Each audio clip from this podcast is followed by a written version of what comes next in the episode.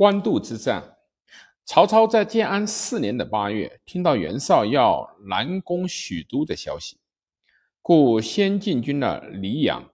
九月，曹操回到许都，分兵屯守官渡。到了十二月间，又亲自官渡前线。建安五年的正月，又因刘备在徐州举兵，他去徐州亲征刘备。同月，攻破了刘备，还军官渡。袁绍与曹操双方的战争，袁绍是采取攻势的一方，曹操是采取防御性攻势的一方。这时候，袁绍集中在河北前线的兵力约有精兵十万，计万匹。曹操集结在官渡一带的军队最多不会超过三四万人。袁绍进攻的目的是直捣许都，劫夺献汉地。他知道这是攻取曹操的心脏一招，是迫使曹操非堵截不可的，从而可以在自己优势兵力下两军进行决战，最后达到消灭曹操的目的。袁绍在计划出兵之初，袁绍的监军居授劝袁绍不要急于决战。他劝袁绍进屯黎阳，以黎阳为最前线，据守、据河而守，然后建营河南，不断的派遣奸计骚扰曹操的边境，令彼不得安，我取其意。这样不到三年功夫，就可以把曹操拖得精疲力竭。一击就垮。曹操的袁绍的谋臣丰田也反对决战，他认为袁绍应该内修农战，来奠定和充实自己的经济力量和军事力量。一方面还要外接英雄，以便到时机成熟时，开辟进攻曹操的第二战场，来加攻曹操。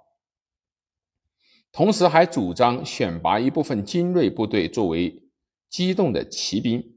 来骚扰曹操防御较弱的地区，使曹操就右则击其左，就左则击其右。这样，我未劳而彼已困，不到两年就可以把曹操拖垮。他还指出，决战败于一战，这是危险的事，一战而败，懊悔就来不及了。可是袁绍部下另一部分将领以郭图、沈佩为代表，则主张速战速决。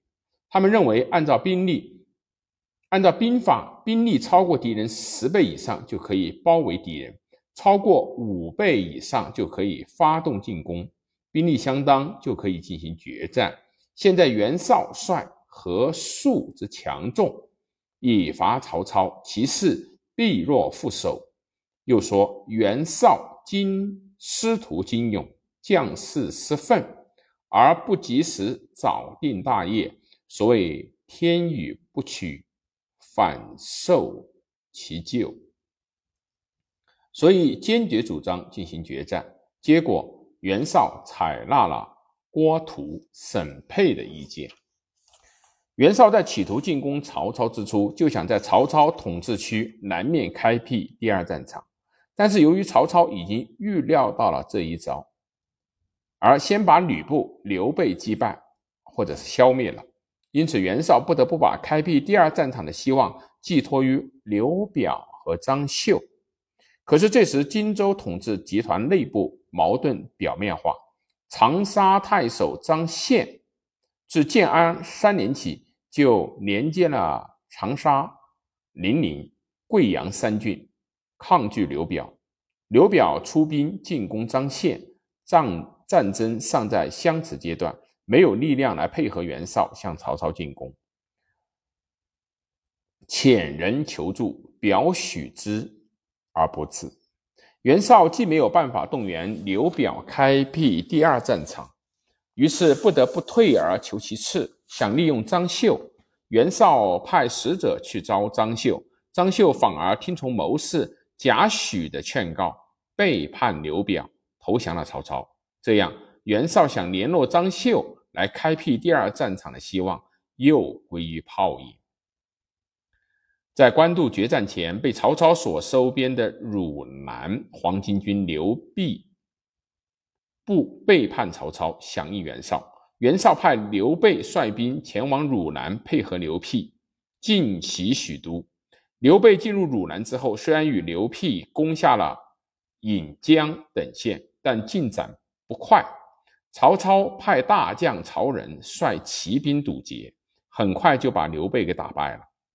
刘备回到袁绍官渡大营，急于脱身，劝袁绍让他去荆州说服刘表出兵。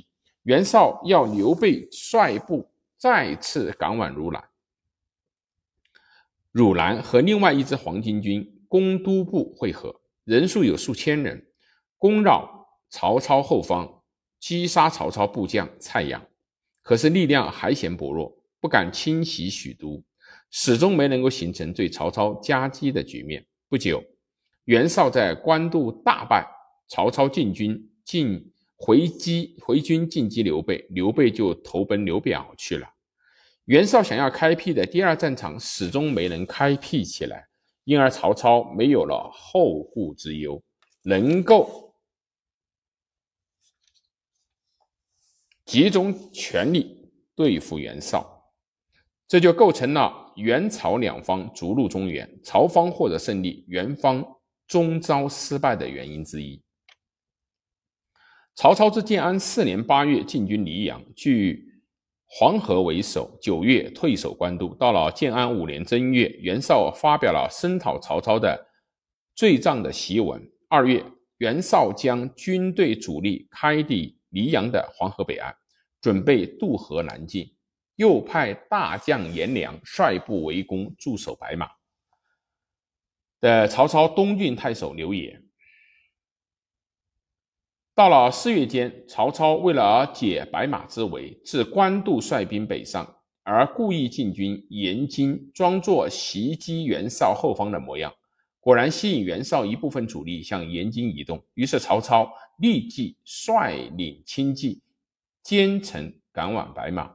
趁援军不备，斩了颜良，把白马城内的军民救了出来。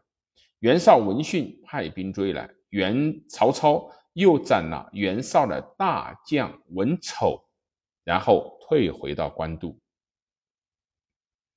袁绍在公元两百年的四月，把军队主力从黄河的北岸推向黄河的南岸。到了同年的七月，把主力继续推进到阳武。到了八月，又进至官渡。一杀追围屯，东西数十里。